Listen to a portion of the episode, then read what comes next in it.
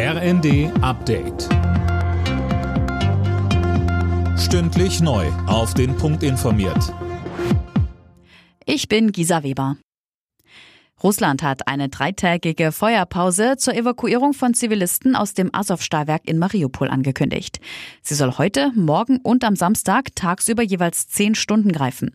Mehr von Max Linden. In der Zeit würden russische Streitkräfte Fluchtkorridore für Zivilisten aus dem Industriekomplex öffnen, heißt es aus dem russischen Verteidigungsministerium.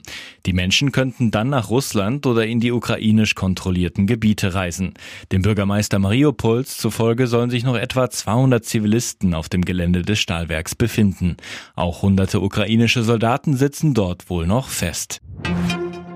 EU-Länder sollen kein russisches Öl mehr importieren dürfen. Das sieht das neue Sanktionspaket der EU-Kommission vor.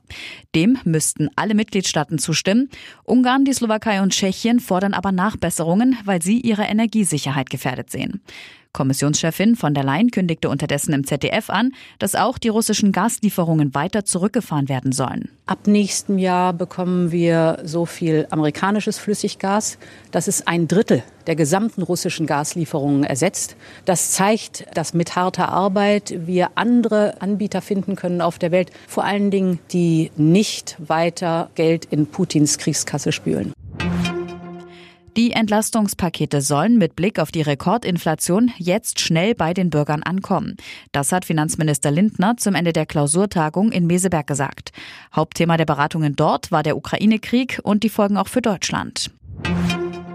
Die US-Notenbank Fed hat angekündigt, die Leitzinsen um einen halben Prozentpunkt anzuheben. Hintergrund ist die hohe Inflation. Sie liegen damit künftig in einer Spanne zwischen 0,75 und 1,0 Prozent. 1. März hatte die Fed ihre wegen der Corona-Pandemie beschlossene Nullzinspolitik beendet. Im Finale der Fußball Champions League treffen Real Madrid und der FC Liverpool aufeinander. Im Halbfinalrückspiel machte am Abend auch Real sein Finalticket klar. Mit einem 3 zu 1 Sieg nach Verlängerung gegen Manchester City. Und die Eisbären Berlin haben ihren Titel als deutscher Eishockeymeister vorzeitig verteidigt. Deutlich mit 5 zu 0 setzten sich die Berliner am Abend beim EHC Red Bull München durch. Sie holten damit den dritten Sieg in der Best-of-Five-Serie. Alle Nachrichten auf rnd.de